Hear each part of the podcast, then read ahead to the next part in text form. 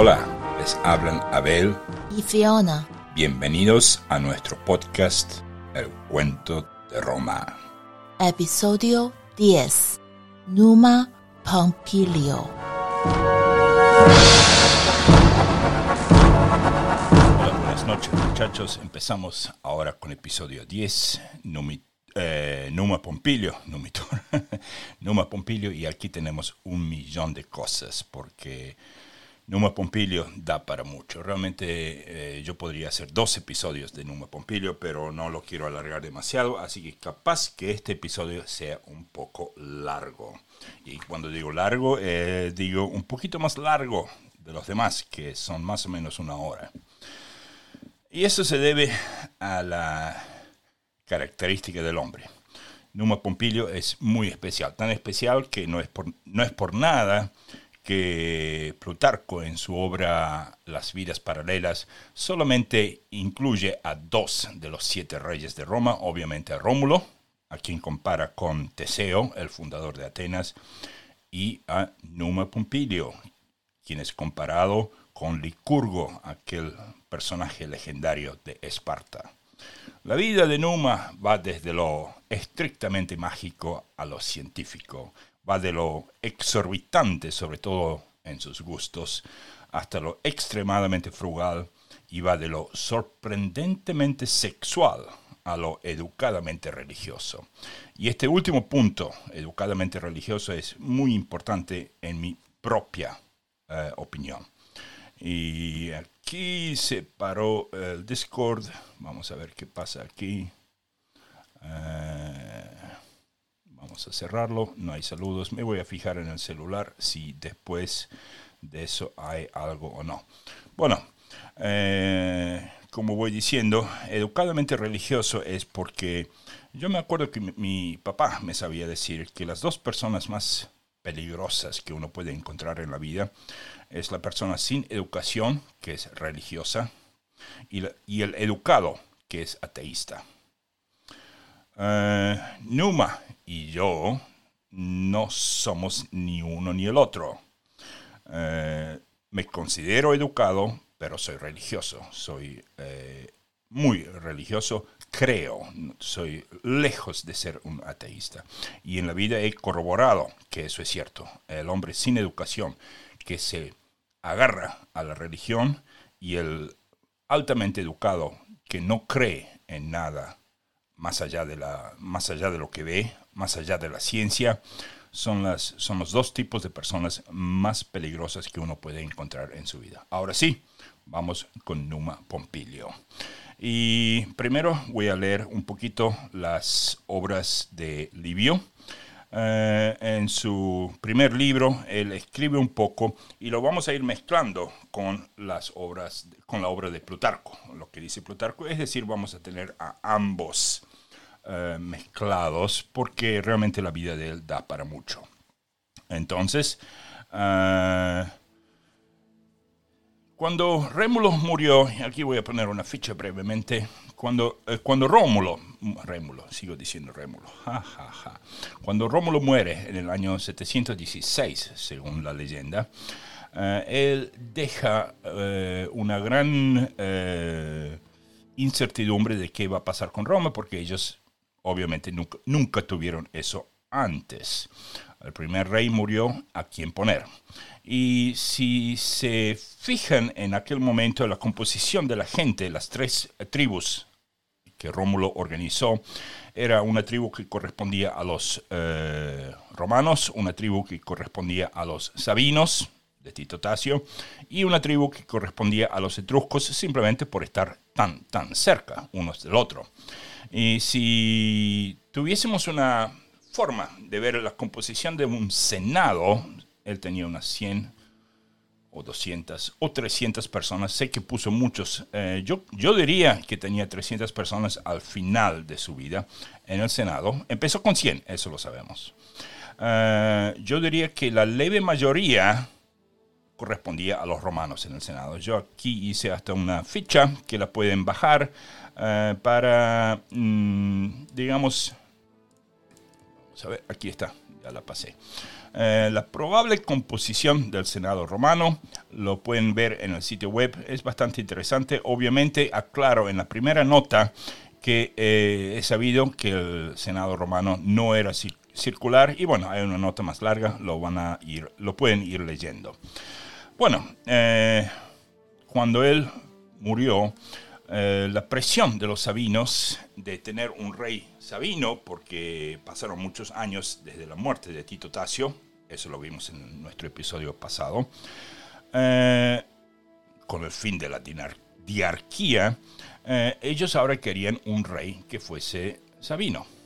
Obviamente los, los romanos, los senadores romanos se reían de eso, porque cómo iban a ellos a tener un extranjero, eh, gobernándolos. Obviamente que no se imaginaron que después habría tres reyes de origen etrusco, pero eso viene al margen. Eh, y simplemente lo descartaron. Entonces se creó una cosa llamada el interreino. Dijeron que senadores por antigüedad o por edad, la verdad no sé cuál es, iban a primero dividirse en 10 eh, grupos eh, y que cada grupo asignaría a una persona por cinco días a gobernar con Roma. Y así iban alternando hasta que eh, dieran toda la vuelta, pero al parecer había 100 personas que estaban esperando su turno a regir con Roma por cinco días. Ahora sí, multiplico. Cinco días por 100, eso serían 500 días. No llegaron a gobernar, porque si no, eso sería más de un año. Sabemos que el interregno, o sea, la eh, parte eh, entre Rómulo y Numa Pompilio duró más o menos un año. Y por supuesto que la gente protestaba porque ahora decían, bueno, antes nosotros teníamos un solo amo, el rey Rómulo, ahora tenemos como 100. Y eso obviamente era algo muy estúpido. Eh, por otro lado, la presión de los senadores no venía tanto del pueblo, pero venía de fuerzas del exterior, porque eh, pueblos alrededor de Roma ahora sabía, por supuesto que la noticia eh, era sabido que Rómulo había desaparecido, que había muerto, eh, y existía el peligro de aprovechar esa situación y vencer a Roma. Así que por ese lado también existió una gran presión. también vimos en nuestro episodio pasado lo de Próculo Julio, así que directamente vamos a ir a el año siguiente, que es el año 715, cuando Numa Pompilio asciende, asciende al trono. Pero esto no pasó así muy sencillamente, porque cuando eh, en un momento dado los senadores dijeron, bueno, vamos a hacer lo más lógico y vamos a decirle a la gente que, pues, que ellos elijan y que a quien quiera que ellos elijan, nosotros tenemos que ratificarlo antes de que esa persona sea un rey. Bueno, hasta aquí todo bien, pero la gente cuando vio eso, cuando ellos salieron a decirle a la gente, probablemente en el foro, no sé, eh, la gente de pronto se sintió como, ¿y ahora qué hacemos? Es como cuando una persona que no tiene poder, de repente recibe demasiado poder. Entonces dijeron, no, eh, elijan a alguien y vamos a ver si estamos contentos o no. Es como que se pasaba la pelota entre de uno a otro hasta que los senadores sabinos empezaron a bloquear cada intento de los senadores romanos a elegir a alguien de origen romano. Además, hay otra cosa, no había nadie al nivel de Rómulo entre los romanos y los sabinos. Pero sí había alguien que no vivía en Roma, cuyo nombre era Numa Pompilio. Él vivía en Ceres, eh, Cures, perdón, no Ceres, sino Cures, y Cures quedaba un poquito al norte de Roma. Eh, quedaba yo diría, uno o dos días de caminar, a lo mejor tres, depende del terreno. Digamos, si ven, si se imaginan eh, la distancia entre Roma y el Monte Sacro, que era una, una caminata de picnic, eh, sería unas tres o cuatro veces más, cerca del río Tíber. y completamente dentro del territorio sabino. Uh, Cures también es el lugar de nacimiento de Tito Tasio. O sea, es una digamos, fortaleza de los sabinos. Entonces, en Cures vivía un hombre que era conocido por saber eh, de leyes divinas y humanas y por ser justo, piadoso y muchas cualidades más que ya eh, mencioné en mi primera eh, oración este episodio, pero que vamos a ver en más detalle a medida que vamos. Pero cuando fueron a darle la... Bueno, se pusieron de acuerdo, dijeron, bueno, Numa Pompilio va a ser rey. Fueron a Cures, mandaron mensajeros a em, llamarlo a Roma. Él tenía que presentarse en Roma y Numa le dijo que no, que Roma estaba en guerra y que Roma necesitaría de un gobernante que fuese como Rómulo, no como él, porque él eh, odiaba guerras. Ups, y ahí vuelven los mensajeros a Roma y dicen, eh, el señor Pompilio no aceptó su, su, el ofrecimiento de la corona de Roma. ¿Cómo es eso? Bueno, eh, hablaron otra vez, le fueron a preguntar qué es lo que haría falta para que él aceptase la... Y habló la, eh, el Próculo Julio, hablaron hasta sus parientes, hasta habló el padre de él, ya la madre no, estaba viva cuando sucedió eso, porque si contamos, si creemos la leyenda de que Numa Pompilio nació durante, eh, nació en el día de la fundación de Roma, y ahora estamos en el 716, eh, y él tiene unos 37, 38, 40 años. Eh, la madre ya no vivía, así que el padre y muchos otros, calculo yo, lo convencieron a que vaya a Roma y que acepte. Él dijo, bueno, hay una condición más. Eh, yo acepto si los dioses están de acuerdo. Entonces aquí voy a leer textualmente lo que dijo Livio en su... Eh, en su obra para, eh, para que veamos cómo es el tema de su coronación. Entonces, cuando fue invitado a Roma y cuando se sentó en una roca, eh, en una roca encima del monte Capitolino, dice que se sentó hacia el sur y mirando hacia el sur y que el augur principal de Roma, eh, se sentó del lado izquierdo de él y que sostenía, y esto es bastante importante, este pequeño detalle es bastante importante, sostenía, ese augur sostenía en su mano derecha un bastón curvo sin nudos que se llama litus, L-I-T-U-U-S. Eh, con ese bastón él demarcó en una línea imaginaria eh, haciendo una línea imaginaria por el horizonte eh, la, hacia, hasta donde se estrechaba Roma. Eh, cuando, después de haber hecho eso, pasó su bastón, el litus, a su mano derecha y puso su mano izquierda sobre la cabeza de Numa, quien seguía sentado.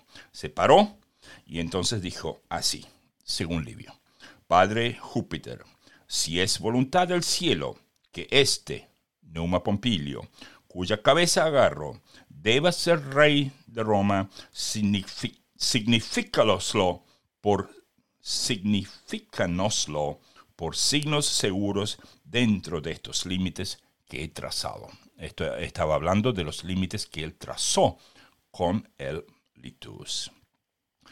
Eh, Livio no dice si eh, los dioses mostraron eso con gallinas o con aves o con, de qué manera, pero dicen que los augurios sí fueron enviados por los dioses y entonces Numa sí aceptó. Bueno, Numa es rey eh, y por supuesto apenas se puso, apenas recibió la corona, digamos el trono, eh, se puso a trabajar dentro del primer mes. Eh, disolvió a los famosos céleres, la guardia personal del rey, que eh, Rómulo había creado durante y él disolvió a ellos durante el primer mes de su gobierno. Eso significaba, por un lado, que no que él quería mostrarle a todo el mundo que no estaba, que no estaba, que no tenía miedo de enemigos eh, extranjeros o dentro de Roma. Y por el otro lado era una obvia, obvia muestra de humildad y eh, paz.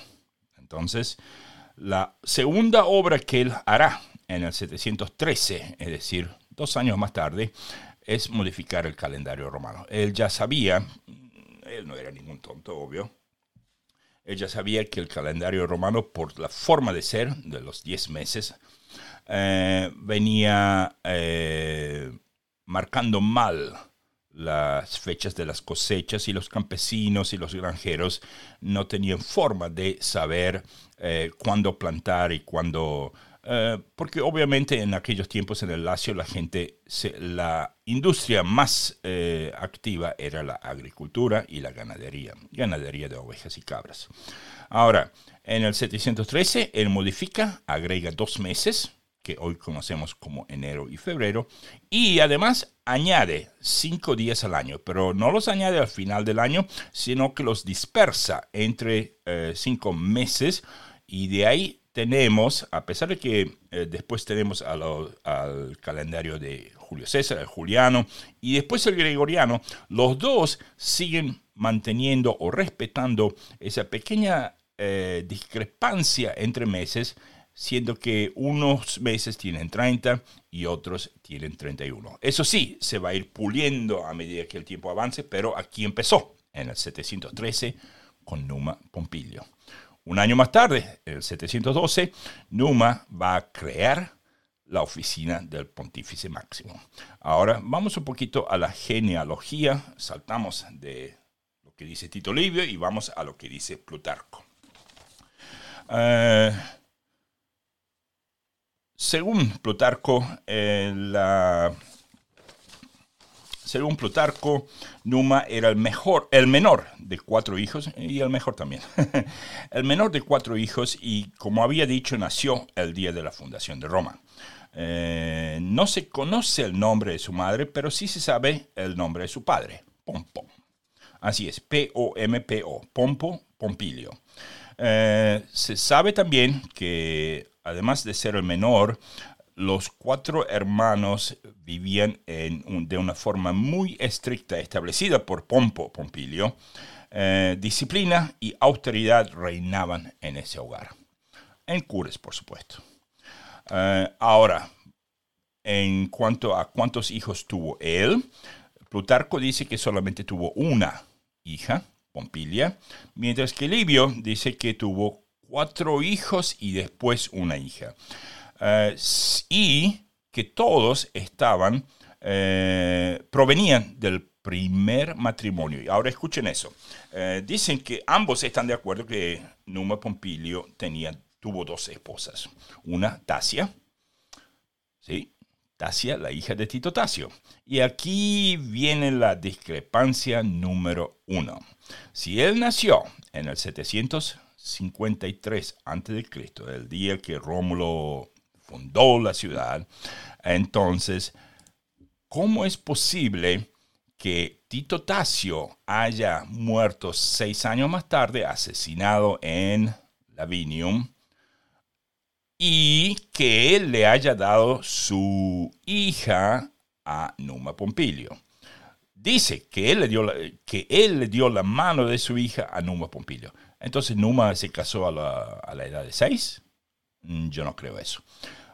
La discrepancia, como yo lo arreglaría, era, es que eh, o bien Numa no nació en el 753, lo cual podría ser, porque convertirse en rey a los 40 sí tiene sentido, o Murió mucho después, y eso me parece a mí lo que más sentido hace.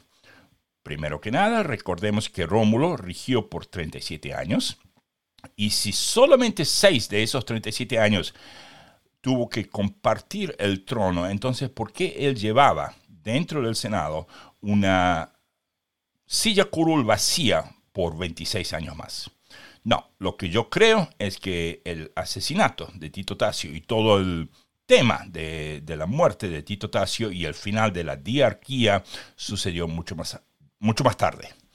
En otras palabras, Tito Tasio sí conoció al jovencito Numa Pompilio, eh, como, eran, como ambos eran sabinos, pues le prometió la mano de su hija y ahora si el casamiento fue antes o después de la muerte de Tito Tasio, eso no lo sabemos. Realmente busqué eso, no hay datos de su matrimonio, no hay nada. Ahora, aún menos existe de la segunda esposa de Numa Pompilio. Se llama Lucrecia. Sabemos que eh, se casó con Lucrecia ya siendo rey, o sea, después de haber recibido el trono. Y Plutarco dice que, pero él dice que tiene una sola hija, que ella puede haber sido hija de Tasia o de Lucrecia. Mientras que Tito Livio dice que todos los cinco, o sea, los cuatro hombres, los cuatro muchachos y Pompilia, la hija de Numa Pompilio, son hijos de Eso significa que los tuvo, Tasia, ah, la otra cosa es, Tasia, y eso están de acuerdo los dos, vivió solo 13 años después de haberse casado con Numa Pompilio. O sea, desde el momento en que se casaron, a los 13 años, ella falleció. En esos 13 años nacen cinco hijos. Que bueno, eso en tiempos antiguos no es algo fuera de lo común. Gente gente hacía chicos de un año al otro. Así, muchas, muchas mujeres tenían, en 10 años tenían 5, 6, 7 hijos, 8 a veces. Sucedía. Entonces, en 13 años, 5 hijos, cinco hijos, eso no es fuera de lo común. Lo que sí es un poquito fuera de lo común es el hecho de que Tito Tasio, el padre de Tasia, haya muerto tan temprano. Yo creo que tenemos ese problema resuelto. Entonces, cuando eres rey, ella tiene cinco chicos y recibe el trono. Ya no, ya no tendrá más hijos, pero hay otra mujer en medio entre Tasia y Lucrecia. Y como digo, de Tasia sabemos poco, de Lucrecia sabemos aún menos. De la que sabemos mucho más es de otra muchacha. Eh, en realidad no tendría que decir muchacha, sino tendría que decir ninfa y de nombre Egeria, se llama Egeria, y vivía, y aquí tengo que abrir el mapa otra vez, él vivía eh, en, no el mapa de Roma, sino el mapa de, eh, no el mapa de Lacio, sino el mapa de Roma, vivía en lo que es la colina del Caelio, al sureste del Caelio, o sea, más cerquita del Caelículo, que es, una eh, que es un promontorio del Caelio en sí, muy cerca del Palatino, eh, exactamente donde después estarán tanto las murallas serbianas como las murallas aurelianas. Si uno se toma una caminata hoy en día por el lugar ese vacío de lo que antes era el Circo Máximo, que en ese entonces se llamaba Valle de Murcia, era un salar obviamente, y si uno sigue caminando derecho va a llegar a un lago que se llama Camarae. Eh, ese, para llegar a ese lago, en ese entonces existía un pequeño riachuelo. En realidad, eh, como toda esa zona era pantanosa, había un montón de riachuelos y fuentes. Si uno, cuando, una vez que se enfrenta a ese lago, dobla un poquito hacia la izquierda, se va a encontrar con una fuente que se llama la fuente Egeria. El parque existe aún hoy en día. He visto fotografías de eso. Las tendría que haber puesto en este episodio para que aquellos que me ven por YouTube lo vean. Es idílico, es hermoso, hermoso, hermoso. Eh, pero bueno, ahí vivía una pequeña ninfa llamada Egeria que según la novela que yo leí era la hija de la hija de Remo. Ah, con ella, él se... Eh, yo creo que todo el mundo sabe que Numa tenía la costumbre de alejarse, de salir caminando de la ciudad de Roma, que bueno, en ese entonces era apenas una ciudad, y decía él que iba a hablar con los dioses y la gente sabía que también se encontraba con una ninfa llamada Egeria. ¿Cuánto pasó y cuánto no pasó con esa Egeria, eso no lo sabemos. Sí sabemos que el bosque de robles sagrados de las ninfas egerias estaba allí, que había una que había cuevas, que había fuentes y que realmente existía intimidad. Ahora, si estaba solo o si fingía estar con Egeria o si fingía escribir de leyes y simplemente estaba con Egeria, eso no lo sabremos, pero lo que sí sabemos es que él encontró a esa muchacha muy, muy de joven. Y aquí volvemos un poquito a la casi, casi infancia, juventud, menos de 10 años. Eh, el padre de Numa Pompilio lleva a Numa y a sus hermanos a un mercado. Era invierno, pero él los lleva a un mercado en Aricia. Y ahí se encuentran con eh, Egeria, y están un par de días, porque gente cuando iba al mercado a otra ciudad no, no, no, no iba un día para volver, volver, al otro, a veces se quedaban una semana o dos comprando cosas, comprando víveres, de todo. Resulta que de muchacho Numa Pompilio se hizo amigo de esta muchacha Egeria, eh, obviamente sin saber su verdadero origen, y un día en ese mercado vieron a un hombre en una, no sé, un estante o algo que vendía ámbar. Así es, esas eh, piedritas, no es piedras, pero eh, jugo fosilizado, jugo de árbol fosilizado, y él vendía pedazos de ámbar que tenían insectos petrificados adentro, o sea, fosilizados. Eh, tanto Egeria como Numa no podían sacarse los ojos de eso porque nunca habían visto eso antes. Y como Egeria, eh, como, como hacía un poco de frío, recuerden, Aricia está sobre, no está sobre la costa, hace un poquito más frío en invierno, el clima es un poco más seco y eh, casi se le cae ese, ese ámbar y empieza a, cuando lo levanta o, o se le cae, no sé, pero la cosa era que empieza a frotar el ámbar contra la, contra la, la, chaqueta que ella tenía puesta, o sea, una piel de animal. Inmediatamente soltó con su mano ese ámbar porque el ámbar al frotarse con piel de animal producía electricidad.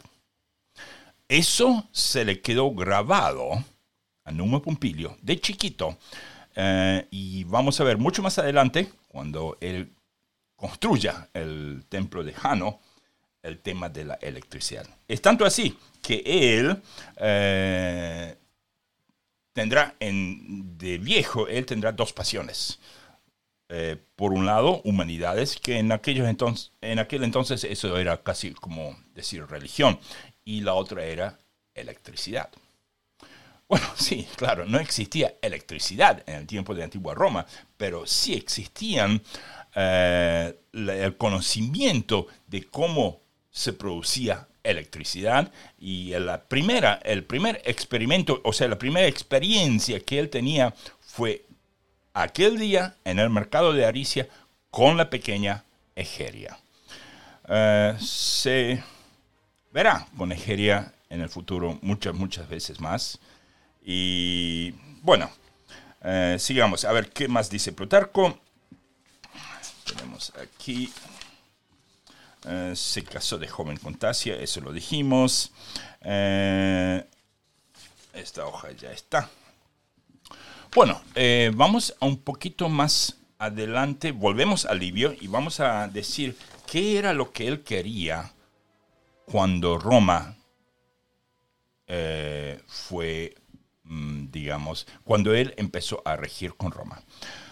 Él no quería guerra él quería cuatro cosas que los romanos aprendan a hacer.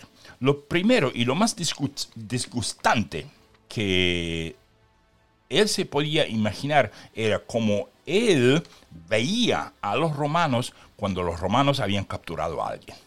Es decir, en cualquier batalla, sea una batalla grande o pequeña o lo que sea, cuando un romano, bárbaros como eran, eh, había capturado a alguien, él veía que les faltaba todo tipo de humanidad. Y eso lo puso como regla número uno. Vamos a ver cuatro. Número uno era, yo quiero invertir el tiempo, mi tiempo como rey de Roma, para enseñarles a los romanos a comportarse como humanos frente al enemigo. Eh, y eso es un poquito, hoy en día lo tomamos como, como una cosa dada.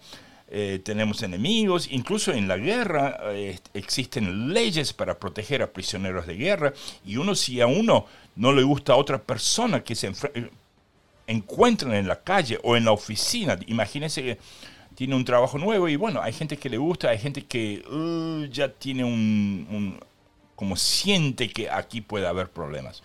Bueno, si eso hubiese pasado, digamos, 20 mil años atrás, mucho antes de la historia, el solo reñir, dos personas reñir uno al otro o poner las cejas de, como enojado, ¿saben cómo terminaba eso?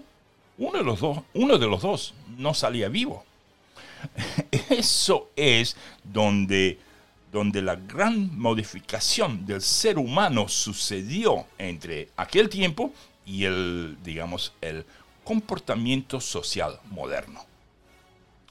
Uno tenía que saber cómo mm, portarse frente a gente que le gustaban y frente a gente que no le gustaba también. Aquí no se riña, aquí eh, no somos animales. Ese era el punto uno. El punto dos era honrar a los dioses. Así de sencillo. Eh, sí, ellos tenían, ahora tenían el culto de Quirino, porque Rómulo falleció, fue traído por los sabinos, obviamente. Eh, pero ellos honraban a los dioses, como dicen en el campo, como un zapatero, sin reglas, sin, eh, sin ningún tipo de orden. Eso es algo que él se hará cargo. Él va a hacer cómo se hacen las cosas, qué tipo de animal se puede sacrificar, para qué tipo de Dios, con qué tipo de ocasión y de dónde vienen los gastos para tal procesión o fiesta o celebración o sacrificio. ¿Cuántas personas pueden participar? ¿Quiénes pueden participar? ¿Cuáles son los casos? Había festividades que mujeres embarazadas no podían aparecer, había festividades donde gente con la que si les faltaba la mano derecha, que es donde llevan la espada, no podían estar. Todo iba a estar catalogado en reglas. Eso es número dos. Número tres, obedecer las leyes. Por supuesto, tres y dos, casi uno dice, bueno, y esto es lo mismo. No, no, no, no es lo mismo. Una cosa es honrar a los dioses y otra obedecer leyes. Nosotros hoy todos obedecemos leyes, espero yo. Gente no maneje, si ven eh, rojo, el semáforo rojo, usted para, ¿no? Se supone. Entonces está obedeciendo una ley. Ahora, eso no significa automáticamente que usted cree en un dios o algo. Entonces, obedecer leyes y honrar a los dioses son dos cosas muy diferentes. Eh, y cuando él dice obedecer leyes, él está hablando de tanto leyes humanas como leyes divinas. Eh, obviamente que todavía estamos a 2000 años de, un, de separar ciencia y religión, eso pasó muy, muy recientemente, eh, pero en este momento no viene al caso. La cuarta, el cuarto punto sería el resultado de esos tres puntos. Es vivir una vida digna y respetable. En otras palabras, él quería que aun si viviesen en, digamos, eh, chozas al estilo de las, de, los, eh, de las revistas de Asterix que yo sabía leer, pues que vivan dignamente, que no vivan como animales, que vivan con dignidad, que se respeten a sí mismos y que por ende respeten al vecino también. Dignidad y respeto es lo que él va a pasar 40 años inculcándolo. Ahora, obviamente, volvemos a decir, tanto Rómulo como Numa Pompilio están en la, si uno se fija en cualquier enciclopedia, están en la categoría de seres humanos no corroborados históricamente. Pero aquí hay una cosa. Nosotros sí sabemos quiénes sí son corroborados históricamente. Todo el mundo después del 390 sí existió. Y ellos sí tuvieron vidas dignas y respetables, sí honraban a, los dioses, un juramento romano era algo serio. Sí obedecían leyes, y cuando no las obedecían, había leyes para eso. Y sí sabían comportarse como humanos frente a enemigos, porque si no, no hubiesen llegado al río Rin, al río Danubio. Eh, obviamente la caída del imperio, ese es otro tema, eso lo vamos a ver a partir de, calculo que agosto. Eh, así que, si él existió o no, bueno, si él existió, tenemos la respuesta de por qué los romanos sí hacían esos cuatro puntos que acabo de leer, pero si él no existió, entonces alguien más lo hizo. Entonces, bueno, como estamos en el cuento de Roma, primero vamos a creerlo y segundo, eh, si no lo hizo él, ¿quién lo hizo? Alguien más lo debe haber hecho porque si no, gente no nace eso. Alguien tiene que venir, inculcar, algo tiene que pasar y bueno, tomemos eso. No tiene, yo no tengo problemas con tomar eso. Bueno, tenemos también, a ver, ¿qué más tenemos? Ok, eh, durante su gobierno eh, también pasaron muchas otras cosas, eh, un tanto misteriosas, además de estar con Egeria en una cueva, que yo creo que tengo una ficha aquí para que vean. Es una ficha, es un autor español, un pintor español, y está mostrando a Numa Pompilio en la cueva con Egeria eh, él escribiendo leyes, ella dictándolas eh, completamente desnuda.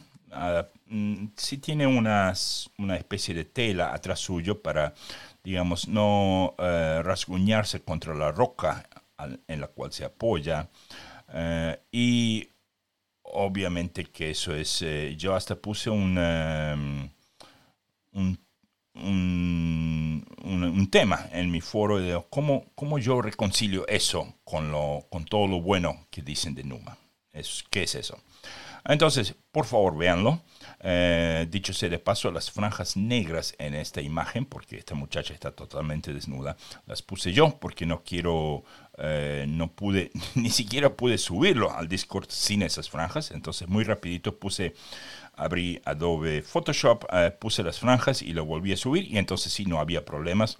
Pero si uno, se, si uno ve esto, Numa, hombre viejo, ya de edad, ella muy jovencita, bella obviamente, dictándole leyes. Ahora, eh, si eso no es un poco mágico, no sé qué es. Bueno, vamos a sacar eso y vamos a volver a otra cosa mágica que sucedió en su vida.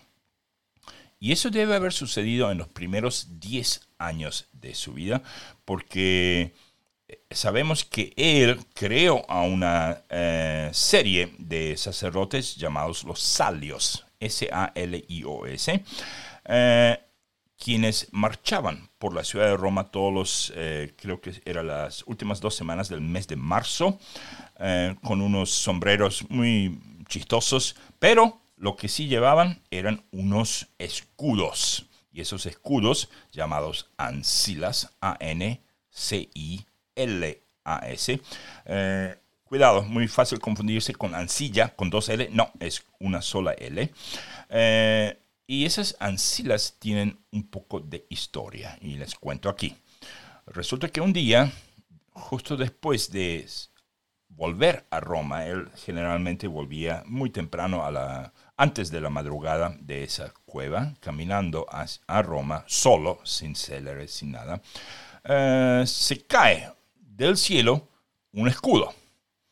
Eh, no sé si se le cayó cerca de él o lo escuchó. Dicen algunos que hubo una voz diciendo que el que mantenga ese escudo eh, dominará el mundo, algo por ese estilo. Eh, resulta que él tomó ese escudo, lo llamaron Ancila, y al parecer es porque se asemejaba a la letra, al número 8, es decir, en el medio del escudo, un escudo es generalmente rectangular, paradito, pero en la mitad de ese rectángulo es como que se hacía más angosto para que uno pueda ver o no sé, poner, poner una jabalina por ahí. Entonces, la forma general de ese escudo era casi casi como un número 8. Eh, cuando él vio ese escudo, se lo contó a Egeria. Ella inmediatamente le dijo que hiciera copias, que no hiciera como Eneas con, el Palladium, cuando, yo no sé si se acuerdan, en los primeros episodios yo les conté que Odiseo robó el Palladium de Eneas y le daba tanta mala suerte que lo devolvió. Y Egeria dice que duplique esa, esa ancila para que si hubiese alguien que quisiese robar ese escudo, ya que era un regalo del cielo, eh, no supiera cuál era. Y así hicieron 11 copias de esas ancilas ahora son ancilas en plural, y todos los meses los, esos sacerdotes salios salían a caminar por las calles de Roma con música, con todo, eh, con esos 12 eh, escudos que eran perfectamente, 11 de ellos eran una perfecta copia del, del escudo original. Mm, traté de fijarme si había una forma de decir, bueno, cómo, cómo Numa se daría cuenta cuál de ellos era el original, pero obviamente eso es imposible de encontrar. Eh, como una nota de al lado, eso fue creado por un artesano, y eso es increíble que exista ese dato. Y el nombre de ese artesano era Veterio Mamurio. Es una gens muy oscura que no eh, vi otras personas de, esa, de ese apellido. Veterio Mamurio. Ah, bueno, entonces ahí tenemos el tema de las ancilas. Volvemos a Tito Livio.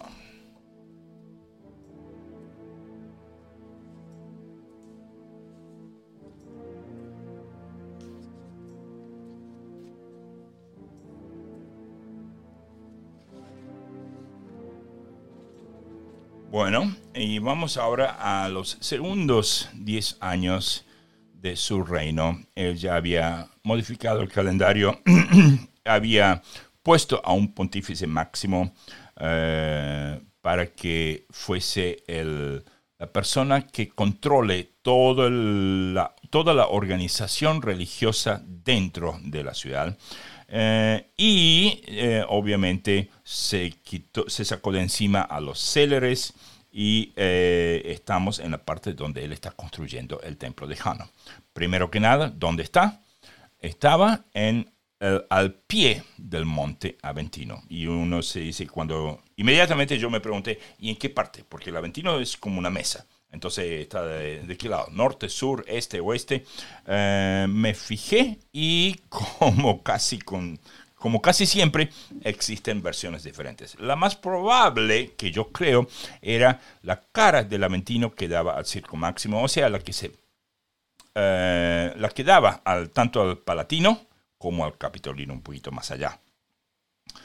Eh, también lo que hizo en los segundos o sea, al comienzo de su segunda década, fue enviar a embajadores a todos, a todas, dice Livio, a todas las naciones que rodeaban a Roma.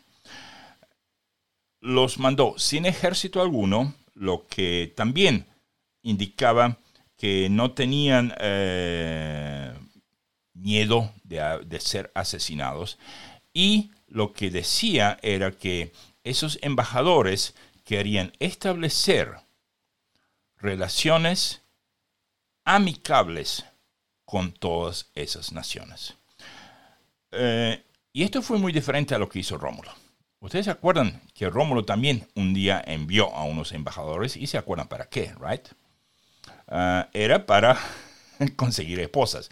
No, este quiere que todo el mundo sepa que ahora los romanos se están dedicando a servirle a los dioses, nada más. Eh, esto, llegó a, esto llegó a tal punto que la gente en ciudades y aldeas colindantes a veces hasta cuando querían atacar a alguien o cuando querían, digamos, eh, generalmente iban por los campos alrededor y veían qué daño podían hacer o se podían robar un par de vacas o ovejas o podían, si caían en el momento justo, cortar un poquito de, no sé, trigo, lo que sea, y llevárselo, o, árboles, lo que sea. Y si se trataba de hacer daño, bueno, podían quemarlo todo, a ver qué pasaba. Gente hacía eso, verdaderamente. Ahora, por el hecho de que él hizo eso, gente se frenaba a sí mismo, ellos gente se frenaba a sí misma diciendo, no, no, no, no podemos hacerle a Roma algo así, porque mira, esa ciudad que al principio nosotros pensábamos que había, que había sido puesta por un Dios para molestarlos, molestarnos nada más, no, esa, resulta que esa ciudad está llena de santos ahí. Y bueno, eh, y entonces se pone a eh, crear el templo de Jano. El templo de Jano, el dios de las dos caras, primero que no era grande, era muy pequeño, eh, casi me animo a decir que no tenía 4 metros por 4 metros. Y si me fijo en unas monedas del, tiempo del emperador Nerón, Existen unas monedas que de una cara tenían la hermosa cara de Nerón y de la otra cara tenían el templo de Jano con la puerta, la única puerta que tenía de un lado y una puerta del otro, no tenía más nada. Eh, y en esa moneda aparece como una cosa cuadrada con unos ladrillos de, eh, digamos, no sé, barro, roca, lo que sea. Y eso no es cierto. Si bien el tamaño está bien, el templo estaba enteramente hecho de bronce. Por un lado, esa es la razón por qué era tan pequeño, porque hacer un edificio de bronce no era algo fácil. Por el otro lado, eh, adentro, eso todo el mundo lo dice, adentro solo cabía una estatua de Jano una estatua del dios Jano, nada más. Entonces no podía haber, si esa estatua era, un, es más, un busto, no la estatua entera, no una estatua grande, Zeus, nada. Probablemente algo de seis pies de alto, un, como un hombre alto, nada más, el busto, ¿ok? Y lo que sí hacía ese templo era atraer relámpagos, como loco. Eh, y aquí volvemos al tema de su pasión por la electricidad y su pasión por investigar acerca de la electricidad. Dice Tito Livio que una vez, junto con Egeria, hasta se pusieron a imaginar una discusión de ellos dos en contra de, eh, yo no sé si cabe la palabra en contra, eh, pero podemos usar la palabra opuesto a el dios Júpiter, de cómo podrían ellos convencer a dios Júpiter a que Numa obtenga una especie de inmunidad contra el efecto de electricidad creada por relámpagos en tormentas. Ah, si se sabe que ese templo de Jano era como un pararrayos en todo el vecindario, que todos los rayos iban ahí. Y obviamente era porque era metálico. Entonces, eso comprueba que lo que tenía, eh, lo que Nerón tenía en su moneda era falso, era o bien todo de bronce o muy pocas cosas que no eran de bronce porque traían electricidad natural. Eh, obviamente que las puertas al abrirse y cerrarse también producían eh, energía estática, o sea, energía que se acumulaba dentro de ese bronce, aunque no eh, hubiese una tormenta, y eso le daba un poco eh, un aire de magia. Y aquí viene la parte no tan bonita de, de Numa. Yo creo que por ese lado, por ser educado, pero a su vez por ser religioso, él un poco casi como se reía del poblado, digamos de los tontos. Eh, sabía cosas, entonces lo aprovechaba, asumía un aire de superioridad. Por supuesto, uno cuando es un poquito más viejo, uno, gente, sobre todo aquí en China, gente respeta al que es más viejo. Eh, no hay forma de decirle algo eh, sin respetar a una persona aunque esa persona no tenga la razón, si esa persona tiene 20 años más que uno. Hay que decir las cosas de modo diferente. Uno sí le puede, eh, digamos, uno sí puede discutir si la persona no tiene razón, pero hay que ver cómo se hace eso. O sea, hay que hacerlo con respeto. Y calculo yo que en ese entonces era igual. El hombre era viejo, asumió a los 40, ya tiene 50. Los romanos promedio vivían 35 años, 33 en, en aquellos tiempos.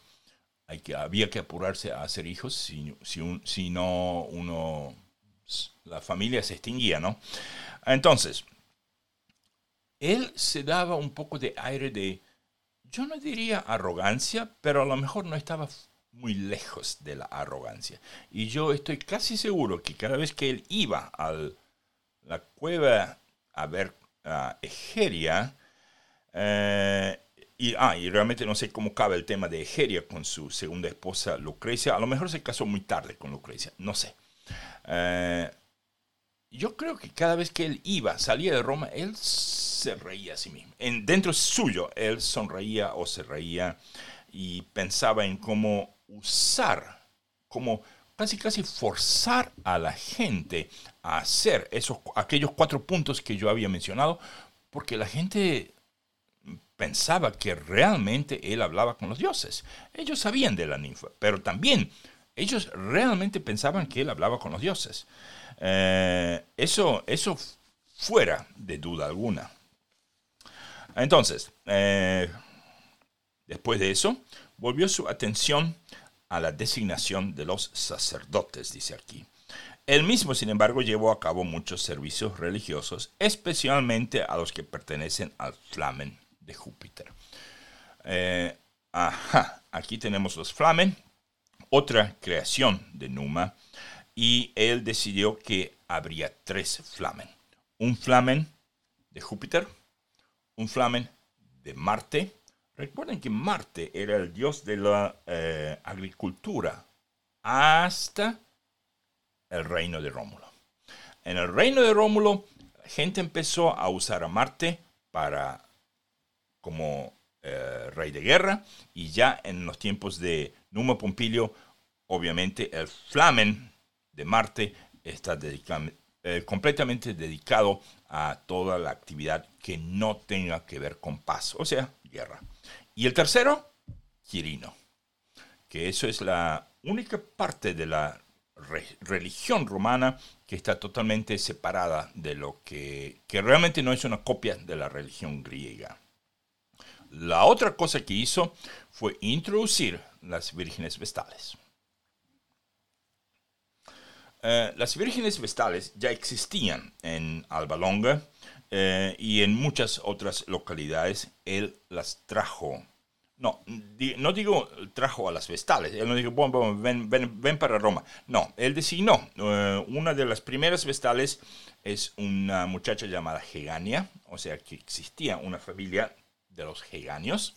Ajá. Vamos a, tomando nota.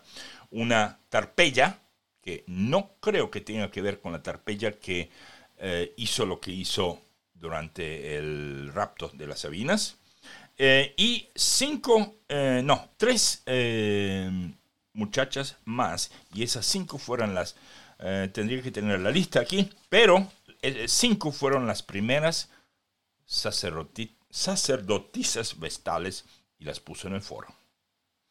Eh, también eh, les instruyó a marchar en procesión eh, solemne por la ciudad y mientras cantaban himnos y por supuesto cuidaban el fuego sagrado de Roma. Entonces tenemos el, Pontifex Máximo, los Salios, los Flamen, el Templo de Jano y ¿Qué otra cosa? A ver, a ver, a ver. Ah, en cuanto al pontífice máximo, él fue el que decidió eh, que el pontífice máximo no tenía permiso, no se le permitía convertirse en cónsul, rey, senador o algo por el estilo. O sea, ellos sí podían estar sentados en sesiones de Senado y tenían votos como senadores, pero no tenían derecho a, eh, digamos, mezclar los intereses religiosos con sus intereses privados o intereses con el tema de la guerra. Tanto así que él sabía que si en un futuro un rey, si fuese también un eh, pontífice máximo, Numa sabía perfectamente a cuál de las dos partes ese rey le prestaría más atención, porque él sabía que él mismo era un tanto una excepción dentro de la joven historia de Roma. Obviamente cualquiera le iba a prestar más atención a la guerra que a la religión. Entonces dijo, el pontífice máximo, la persona encargada de controlar a todo lo que, eh, todo lo que tiene que ver con, todo lo que tiene que ver con eh, procedimientos religiosos, no podía tener nada que ver con la guerra. Eh, también les dio salarios basados del público, o sea, el dinero para las vestales y para el pontífice máximo y para los flamen eh, venían del pueblo. Eh, ¿Qué más? Así evitar confusiones y Eh, también eh, dice que eh, para obtener, también escribió cómo gente podía obtener, digamos, señales de los dioses, porque escribió en mucho detalle cómo analizar la voluntad de los dioses en, un, en unos libros que dedicó en un altar a Júpiter, dice aquí, Elisius y esos estaban en el Aventino. A ver, ¿qué más? Ok, y ahora sí, vamos a, antes de la muerte de Numa Pompilio, vamos a algo más extraño, un poquito más extraño. Resulta que mientras él venía escribiendo todos esos libros de, con Egeria, él sabía que lo que él escribía iba a ser un poquito cosquilloso para la sociedad. Había cosas que sí escribía que la gente lo iba a tomar bien, pero había cosas que él escribía que la gente lo iba a tomar mal. Y aquí viene la eh, discrepancia, la gran discrepancia número dos.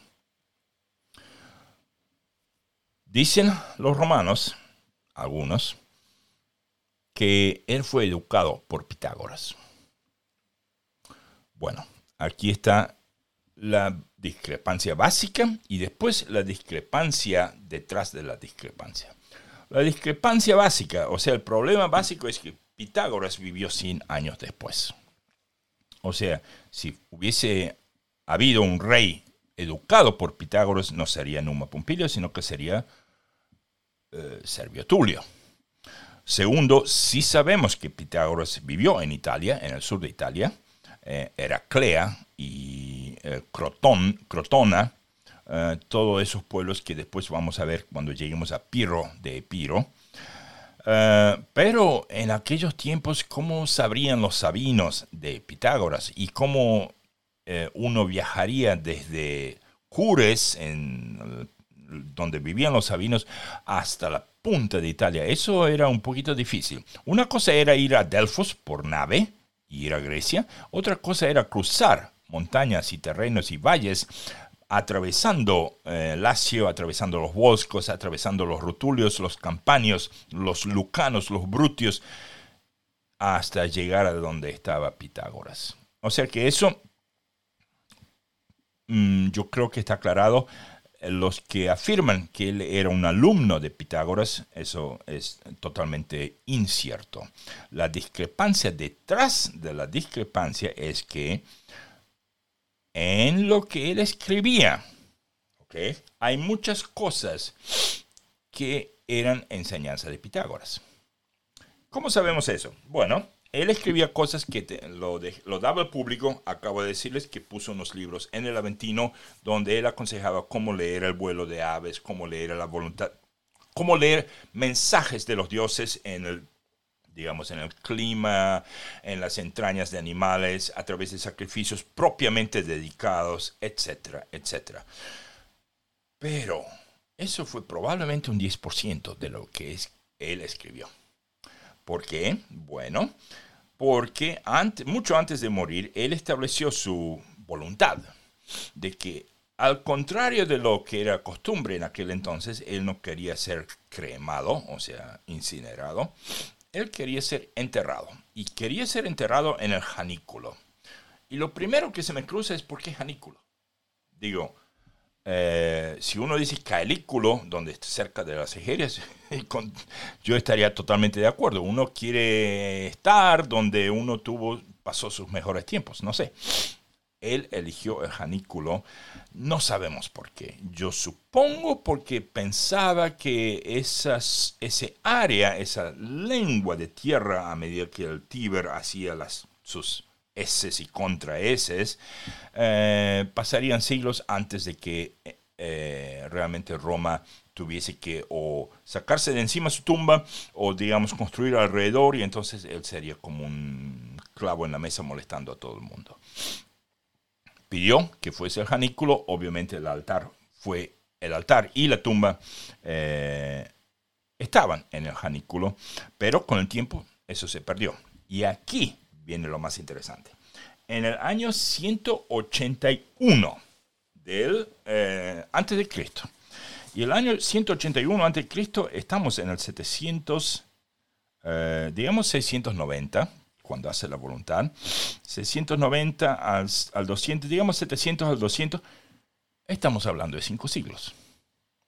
Entonces, cinco siglos más tarde, en el año 181 exactamente, eh, un tal eh, un tal, no, en el terreno de un tal Lucio Petilio, que era un escriba o notario público, eh, bueno, no sé si público o no, eh, dos peones iban trabajando, excavando en el campo de él, en la granjita de él, de ese Lucio Petilio. Y a medida que venían excavando, se dan con dos cofres. Ok, a ver qué es eso. Inmediatamente sacan los cofres. Ambos cofres, cada uno era de 8 pies de largo y 4 pies de ancho. Atención aquí. Ambos cofres tenían eh, escrituras en griego antiguo y en latín, que 500 años antes el lenguaje en Grecia había cambiado. ¿ok? Eh, y una de las cajas, obviamente los dos peones que no sabían leer, no sabían de eso, sino que Lucio Petilio, que era un escriba, obviamente él sí leía, eh, leyó que una de las cajas decía que contenía el cuerpo de Numa Pompilio y la otra decía que había libros adentro. Eh, el año 181 antes de Cristo, voy a poner la ficha aquí. Eh, nosotros lo vamos a tener en nuestro episodio 428. Eso está lejos, está como en dos años y medio de aquí al paso que vamos. Y eso nos va a venir bien porque como estamos quebrando hilos, tendría que estar más cerca, pero como quebramos hilos, eh, va a estar más lejos en nuestro futuro. Ese episodio yo lo llamé Los cofres de Numa Pompilio y yo creo que va a ser muy, muy refrescante volver a recordar Numa Pompilio cuando lleguemos ahí. Eh, ok, como dato adicional, ese fue el año de las guerras celtíberas. Ese es el año que las guerras celtíberas estallan. Eh, ¿Y eh, qué pasó con esas cajas? Bueno, les cuento ese Lucio Petilio, ese escriba, sucede que el hermano de él era el eh, número uno, eh, digamos, el, procon, el, em, no, el, digamos, el intendente de Roma, el pretor urbano, esa sería la palabra exacta, perdón por lo de intendente. Pretor urbano de Roma se llamaba Quinto Petilio, inmediatamente Quinto Petilio fue al campo a ver qué pasa. Eh, y eh, ni dos por tres deciden abrir las cajas. Eh, abren la caja de el cuerpo primero y no hay nada. O sea, hay polvo, ni, ni polvo siquiera. O sea que en 500 años se, se fue todo a la nada. Calculo, que esas cajas no eran de hierro o cobre o bronce, sino que probablemente eran cajas de madera o cuero, no sé. La otra tenía dos envoltorios, como dos bolsas con libros adentro. Eh, empiezan a abrir las bolsas y dice Quinto Petilio, el hermano del escribe, dice, bueno, yo creo que aquí tenemos que llamar a los senadores. Como era un año que dentro de Roma estaba bastante pacífico, no pasa mucho. Ah, y les cuento, los cónsules de ese año, y cuando les cuente cuando les lea el nombre se van a dar cuenta que realmente no, no, no venía pasando nada. Uno, Publio Cornelio, ok, es un Cornelio, Cetego, C-E-T-E, C-E-T-E-G-O. Y el otro, Marco Bebio Tánfilo. Así que nada. Eh, llegan los senadores, se ponen a investigar esos libros y ¿saben qué hacen? Los vuelven a poner en la caja, cierran la caja y dicen hay que quemar esto. Hay que quemar esto. Eh, eso no fue en una media hora de leerlo, no. Ellos se tomaron su tiempo y leyeron eso por eh, un mes entero. Y entonces decidieron que el pueblo de Roma no estaba, no tendría que ver eso. Hoy en día existen versiones que dicen, atención, que dicen que esos libros veían, venían con enseñanzas pitagóricas de Pitágoras y eso coincidía que en ese año, alrededor de esa, esa generación, en el año 181, ¿no? venía creciendo como un culto a creencias que tenían que ver con los discípulos de Pitágoras, algo que Roma estaba muy, muy en contra. Recuerden, esto, está, esto es 80 años antes de todo el lío entre Sila, Cornelio Sila, Mario y todo eso. O sea, César todavía 81 años para nacer. Y como ven, había cultos y cosas así sucediendo hasta en aquel entonces. Así que bueno, en ese año vamos a volver a ver eso con mucho más detalle porque el episodio se llama Los cofres de Numa Pompilio. Como los dos cónsules no son importantes, me pude dar el lujo de llamar ese episodio así. Eh, la oración final que quiero decir acerca de esto es que eh, existen, eh, yo no sé si eso es cierto o no, pero igual lo voy a decir. Eh, existen aquellos que dicen que, y esto no es un cuento mío, esto es cierto, eh, que eh, esos libros no fueron quemados, que fueron escondidos y que hoy en día, hoy, 2021, el Vaticano, es decir, el Papa, tiene copias porque esos libros se, se pulverizaron, pulverizaron copias de lo que él había escrito. Ahora, si eso es cierto o no, bueno, polémica en el bar, ¿verdad? Bueno, lo que sí tenemos ahora es, estamos a una hora y siete minutos y todavía tenemos un montón que ver.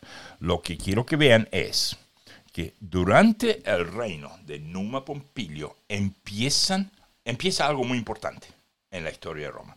Aquí es donde verdaderamente empiezan a, la gente a llamarse por prenomen, nomen y más tarde va a venir el cognomen, o sea, el aditivo al nombre y apellido según lo que uno haya hecho. Pero aquí, durante el reino de Numa, se está gestando la formación de eso. Y también eso significa que se comienza a gestar de cómo uno tiene que llamarse. ¿A qué voy? Bueno, Vamos a imaginar lo siguiente. Vamos a imaginar que tiene eh, un marco de cualquier familia, no interesa. Y que ese marco tiene a dos hijos. Obviamente, como era de costumbre, como se viene poniendo de costumbre en Roma, al primer hijo uno lo llamaba como uno se llamaba. O sea que el primer hijo sería Marco. Y el segundo hijo, dependiendo de eh, qué gens, a qué gens uno pertenecía, ah, podía ser cualquier otro nombre. Algunos tenían preferencia por nombres como Lucio, Quinto, Tito, Espurio, etcétera, etcétera, etcétera. Sí había algunas reglas. En general, todas las familias tenían un, digamos, un cesto de unos 10 nombres para varones, mujeres no tenían nombre. Eh, sí, sí, sí, lamentablemente mujeres no tenían nombre. Eh, tenían una, digamos, una canasta de unos 10 a 15 nombres de los cuales podían elegir. Había nombres que eran prohibidos, por ejemplo, los Fabios prohibían a que eh, muchachos llevasen el nombre de Apio. otro, por ejemplo, los Quincios, la familia del famoso Cincinnati, eh, prohibían que se llevase otros. Ellos tenían una colección de cinco nombres que no se podían llevar. Vamos a llegar a eso cuando lleguemos ahí, al tema de Cincinnati. Súper interesante eso. Bueno, volviendo al tema. imaginémonos un Marco. Imaginémonos que Marco tiene dos hijos. Al primero lo llama Marco porque él se llama Marco y al segundo llamémoslo Lucio. Vale. Ahora, Marco y Lucio, cómo ellos se presentan a sí mismos. Entonces, ellos se presentan así. Eh, a ver, a ver. Primero yo tendría que añadir eh, la inventar una gens. Digamos que pertenezcan a la gens de, bueno, Marco y Lucio era muy común, así que podemos poner cualquiera. Eh, digamos Heganios. Entonces, don Marco Heganio tiene a Marco y a Lucio, ambos Heganios, obviamente. Ok. Ahora, ese marco, a la hora del censo o a la hora de la tumba donde tenía que inscribir su propio nombre, ¿ok? ¿Cómo él ponía su nombre? Entonces es así. Marco se escribía con una sola letra. Gente no escribía, y aquí tengo que poner la ficha de los nombres. A ver si tengo aquí. Ahí está.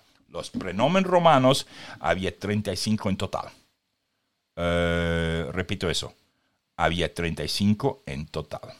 Así es, hoy en España, no sé, yo creo que hay unos 6 o, 6 o 16 mil nombres posibles. Eh, sé que en Estados Unidos anda por los 25 mil, pero porque hay demasiados pakistaníes y todo eso.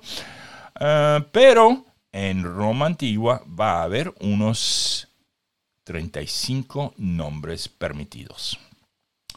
Eh, Agripa, Apio, Aulo, Cesón, Décimo, Fausto, Cayo, Neo, Osto, Lucio, Mamerco, Manio, Marco, Metio, Nono, raro eso, Numerio, Octavio, Opiter, Paulo, Póstumo, Próculo, Publio, Quinto, Séptimo, Sertorio, también muy raro, Servio, Sexto, Espurio, Estacio, Tiberio, Tito, Tulo, Vivio, Voleso y Vopisco. Ahí está, me los leía todos. Entonces dijimos que don Marco tenía a Marco y a Lucio. Ese Marco, eh, bueno, eh, era la letra M. Entonces él se tenía que, si uno, si digamos, él tenía que, imaginemos que él tenía que rellenar un formulario para, no sé, para la visa para ir a Disneylandia. Entonces él escribía su nombre M, porque su nombre era Marco, y entonces escribía eh, F,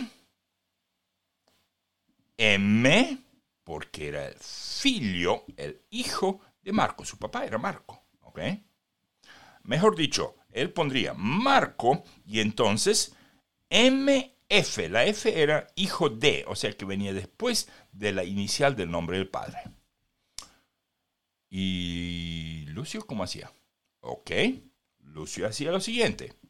Digo, el segundo hijo, ¿no? Lucio hacía Lucio MF. Esa M en capital, porque es el nombre de su padre, esa F en minúscula hoy en día. Obviamente en aquellos tiempos no existía un capital en minúscula, pero así es como lo ven en enciclopedias. Eso se llaman afiliaciones o eh, tiene varios nombres según el autor, eh, pero digamos es la forma de entender genealogía romana. Ok, ahora vamos a complicarlo un poquito. Imaginemos, todavía tenemos a don Marco el viejo, está bien viejo, ¿ok? Tenemos a Marco y a Lucio. Imaginemos que Marco tiene dos hijos también. Esto se parece como el gráfico que dice, una ratita tiene dos ratitas y cada una de las dos ratitas tienen dos ratitas más. Entonces, Marco tiene dos hijos más y los llama. Bueno, ¿cómo va a llamar al primero? Marco, obviamente. ¿Y cómo va a llamar al segundo? Hmm, digamos Lucio. Y Lucio, que era el segundo hijo, tiene dos hijos más. ¿Y cómo va a llamar a su primogénito? Lucio, porque él es Lucio. ¿Y cómo va a llamar al segundo hijo suyo? Y digamos Marco, en honor al abuelo o al, no sé, al tío, al hermano, lo que quieran. Ok, abuelo Marco, hijos Marco y Lucio, y nietos, ahora tenemos Marco y Lucio, y de este otro lado, Lucio y Marco. Entonces, vamos a esos cuatro, veamos cómo ellos se identifican. Ahora, ese Marco, el primero de los cuatro nietos, él tendría que escribir Marco, y entonces la abreviatura de su padre, seguido por la F, la abreviatura de su abuelo, seguido por la N. ¿Por qué N? ¿Y por qué F? F porque filio es hijo, N porque nepos es nieto. Bueno, en español es fácil, hijo y nieto, N como nieto. Entonces, Marco, MF, MN. Hijo de Marco, nieto de Marco. Ok, vamos a Lucio, el, el segundo de esos cuatro.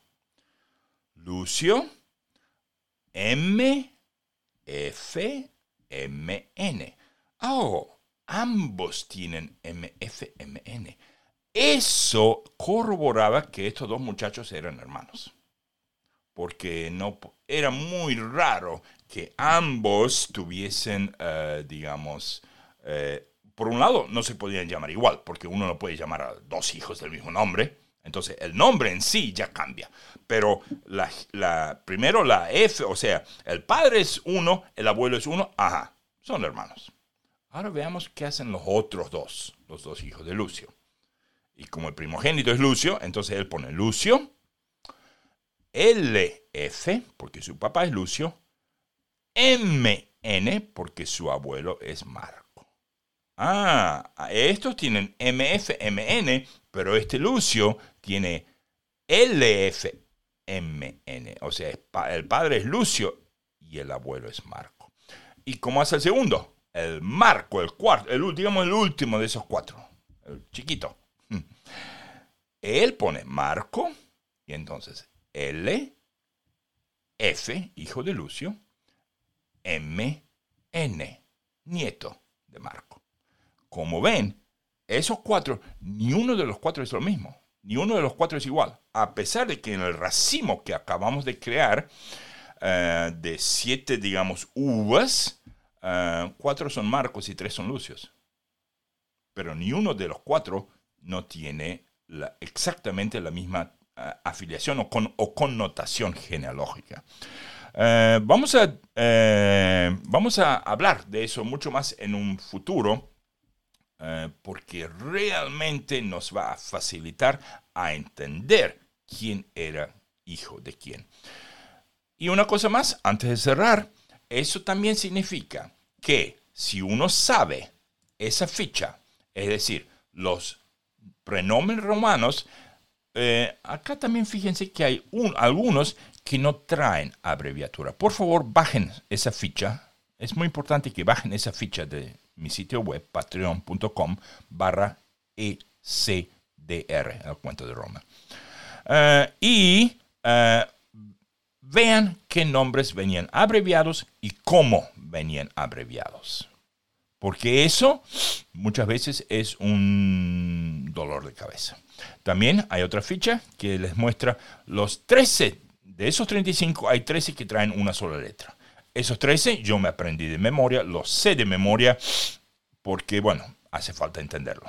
Obviamente que en el imperio eso va a cambiar, algunos van a caer en desuso, sobre todo espurio va a caer en desuso y sí van a aparecer un poco más.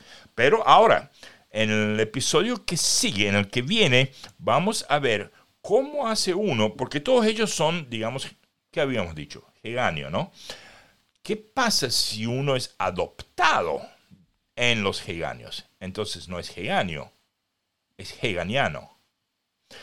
Bueno, hay un par de reglas más que quiero ver en nuestro episodio que sigue. Ahora sí, vamos a la palabra en latín y después la muerte de Numa. Entonces, la semana pasada yo les había dado la palabra laetos. Eh, laetus es eh, feliz o próspero en latín y se refiere a aquella persona que disfruta de prosperidad en su vida. Obviamente en este caso la palabra está ligada con, un, con una prosperidad económica de esa persona.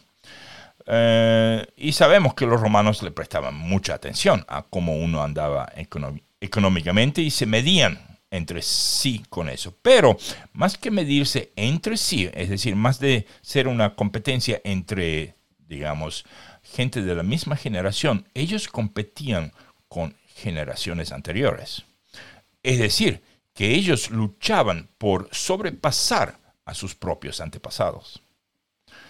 Eh, eso también significa que provenir de un cónsul y no llegar a ser un cónsul uno mismo era algo malo. A veces gente sabía burlarse discretamente, o sea, no sé, murmuros, risas, un golpe de codo. Mira, mira, este otro anda con una toga. Y porque el hombre, por ejemplo, tenía un cónsul unas siete generaciones antes y después tenía un pretor unas cuatro generaciones antes. Y esa persona vivía de la gloria de antepasados lejanos, porque después de ellos nadie más hizo algo en la vida. Entonces, laitos, por lo tanto, simplemente significa felicidad en un sentido un tanto específico. Ahora vamos a la palabra en latín para este episodio. Y este episodio, se van a reír, este episodio les doy la palabra panis. Yo sé, se están muriendo de la risa, lo fácil que es esta palabra. Lo deletreo. P-A-N-I-S. Panis. Y obviamente si quieren pueden hablar de esa palabra, pueden discutirlo conmigo en nuestro canal de Discord, libre de cargo. Todos, todo el mundo está bienvenido. Y, eh, o si no, esperan el episodio que viene y vamos a hablar de la palabra panis. Lo pongo en la pantalla, un segundo. Panis eh, se escribe así, P-A-N-I-S. Ahora sí, vamos a volver al tema de Numa Pompilio. Y al final de su vida, él vivió unos... Eh, un segundo que voy a abrir la página. Ok, eh, él vivió más de 80 años, que fue algo bastante impresionante para esa edad. Y la muerte de Numa fue seguida por otro interreino. O sea, otra vez la gente no va a saber qué hacer con a quién elegir ahora. Eh, vamos a anunciar muy brevemente quién va a seguir. Livio dice, luego fue elegido rey por el pueblo, Tulio, Tulo Hostilio, nieto de aquel Osto Hostilio que había luchado tan brillantemente a los pies de la ciudadela contra los sabinos y su elección fue confirmada por el Senado. Así que bueno, con eso, Tulo Hostilio le encanta hacer la guerra. Así que prepárense para nuestro episodio eh, que sigue. A ver dónde está. Nuestro episodio que viene, episodio 11, Tulo Hostilio. Yo me acuerdo que durante nuestro durante la versión pasada del cuento de Roma yo había puesto ese episodio el de Tulo Hostilio, yo lo había llamado eh, por culpa de una vaca o algo así. Eh, esta vez me inclino a directamente llamar episodios por el nombre en sí, o sea, Numitor, Tulo Hostilio, le pongo nombres de, a no ser que sea algo realmente importante, eh, no estoy tratando de, o por ejemplo, Servio Tulio, yo me acuerdo que le puse, el título del episodio era eh, Asesinado por su propia hija o algo así. Eh, esta vez esto no lo vamos a tener, se llamará Servio Tulio, etcétera, etcétera. Bueno, quiero agradecer a Jesús Ángel Jiménez Pérez, Stavros Kalinikos, Drago Matamorros, Julián Mercado, Todd Volin, Roberto Calderón y Aldo Gamero Carpio. Gracias por escuchar y hasta el episodio que viene.